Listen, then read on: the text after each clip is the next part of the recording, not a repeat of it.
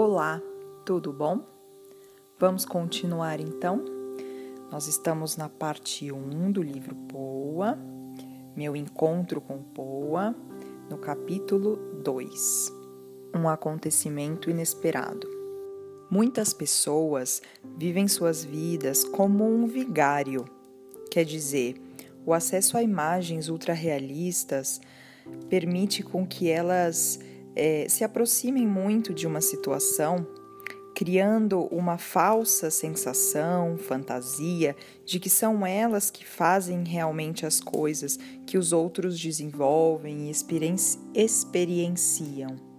Só que, infelizmente, entre a realidade e o sofá de casa há um abismo.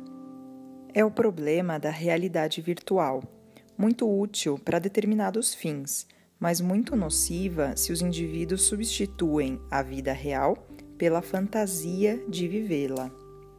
A experiência se perde e, com ela, o verdadeiro aprendizado.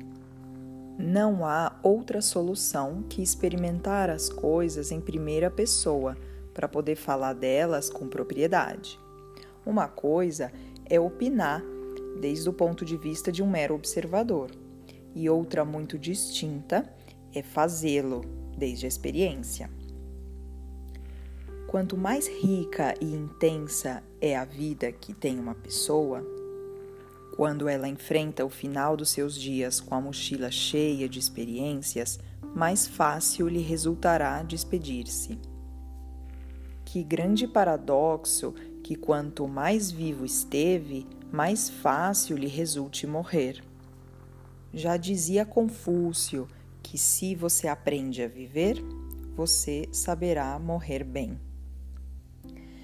Sempre me impressionou muito, quando estou perto de um moribundo, comprovar que aquilo que produz um maior arrependimento nas pessoas é, sobretudo, o que não chegaram a fazer.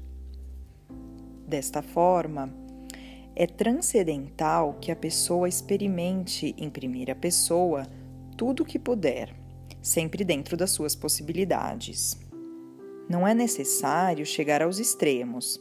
Sempre há uma forma aceitável de aproximar-se das coisas na medida da economia de cada um, das suas circunstâncias físicas e, em geral, das limitações às quais cada um está submetido. Preparar-se adequadamente para enfrentar a morte exige da pessoa ter desenvolvido uma vida rica, intensa e plena, repleta de experiências de todo tipo.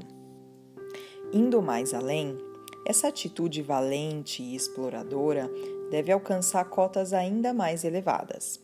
Se você se der conta, vivemos constantemente submersos dentro do paradigma da escassez. As pessoas vestem roupas pequenas e apertadas. A moda é ser magro. O salário é mínimo. Os ajustes, os recortes, um programa social assim acaba por gerar nas pessoas, inclusive, um estreitamento do pensamento. É hora de mudar esse paradigma tão limitante por outro que dê lugar ao crescimento e à expansão de pessoas e sociedades. A questão é que, para progressar, para avançar, é imprescindível um perfil explorador, a busca pelos limites do conhecido e do possível, porque só na fronteira das coisas é onde o mapa pode ser ampliado e se produzem as descobertas. Quando as pessoas não saem das suas zonas de conforto, quando o cientista se faz cientifista ou seja mais preocupado pela defesa dos dogmas e do seu status que verdadeiramente interessado pela busca de novos limites e campos de saber, então a sociedade não progressa, mas sim entra em decadência. Entretanto, são muitos os que não só não participam da exploração, mas que, não conformes em manter-se no seu espaço de segurança, se permitem julgar aos que sim aguentam o tranco e assumem os riscos implícitos de chegar até lugares desafiadores e incertos. Reflete para que você possa ampliar sua perspectiva das coisas. É imprescindível que você se levante do sofá de casa e esteja disposto a colocar em prova as coisas por você mesmo, sem conformar-se com o que os outros te contam. É necessário que você aprofunde em conteúdos que se encontram nos limites do aceito, ali aonde o conhecimento começa a ser difuso, ali aonde os seus esquemas correm o risco de terem que ser revisados ou inclusive reescritos.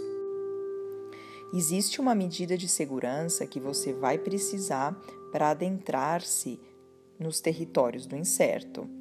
Para você não se perder nesse caminho de exploração, você sempre deve recorrer às fontes, consultar consultar ao primeiro que falou aquilo, ao primeiro que provou aquilo, ao primeiro que experimentou aquilo que você tanto se interessa. Do contrário, você corre o risco de seguir pistas falsas, com deformações na mensagem original e, em geral, informação corrompida, alterada ou pervertida. Sim, explorar significa assumir riscos, visitar lugares incômodos, equivocar-se e ter que regressar a pontos que você acreditava que já estavam superados. Esse é o preço. Mas o valor da recompensa cresce quanto mais difícil, mais dura se faz a exploração. Sobre essa última fala, o autor, o Oscar, comenta: Se há algo que me levou ao Poa, se há algo que me caracteriza e me diferencia da maioria das pessoas que eu conheço, é o meu perfil explorador e minha orientação para viver a vida em primeira pessoa, colocando à prova o que os outros me dizem, sempre dentro dos limites do razoável e das minhas possibilidades. E aqui acaba o capítulo 2, finalmente. Esse foi longo, né? E amanhã nós começamos com o capítulo 3, que se intitula O meu encontro com o Poa. Te vejo no próximo episódio. Tchau, tchau!